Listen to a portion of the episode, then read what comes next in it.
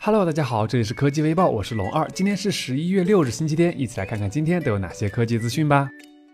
华为在几天前刚刚在国外市场发布了全新的 Mate 九，普通版五千加的售价也是让大家大吃了一斤白米饭。不过大家也都知道，国行版的价格会相对低一些。今天有媒体就曝光了国行版 Mate 九的售价，普通版售价分别为三三九九、三六九九和四三九九元，而保时捷定制版的 Mate 九 Pro 则售九千八百八十八元。此外，消息还称，华为将在国内单独推出一款非保时捷定制的曲面屏版本 Mate 9 Pro，售价分别为四五九九、五二九九和五六九九元。对于这样的定价，大家觉得还能接受吗？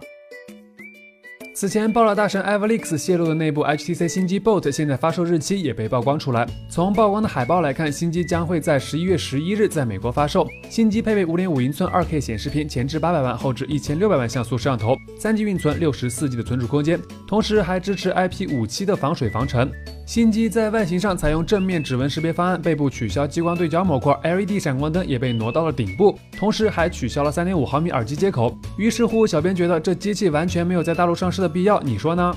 此外，之前我们提到 HTC 将有望在年底发布全新的旗舰机型 HTC 十一。现在外媒最新消息称，HTC 十一将会是迄今为止最漂亮的 HTC 手机，不仅保持了诸如 3D 双摄、人体工学金属外壳之外，还会用上5.5英寸的双曲面屏幕，同时还支持防水。而在配置上，则会使用骁龙821处理器以及高达 8GB 加 256GB 的存储。如果定价实在些，小编我表示很期待啊。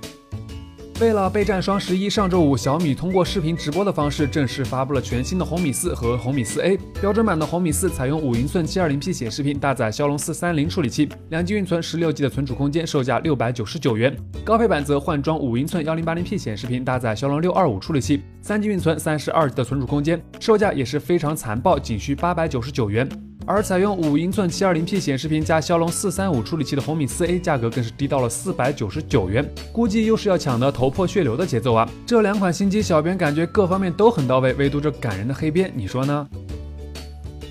传了很久的 Surface Phone 手机，现在终于有新消息了。现在 Everleaks 给出了几张 Surface Phone 原型机的渲染图，看上去也是非常酷炫的。同时，Everleaks 还透露这款手机将搭载笔记本级别的英特尔处理器。如果真的是 X 八六架构的话，那应用匮乏的问题也算是从侧面得到了解决，感觉很给力啊！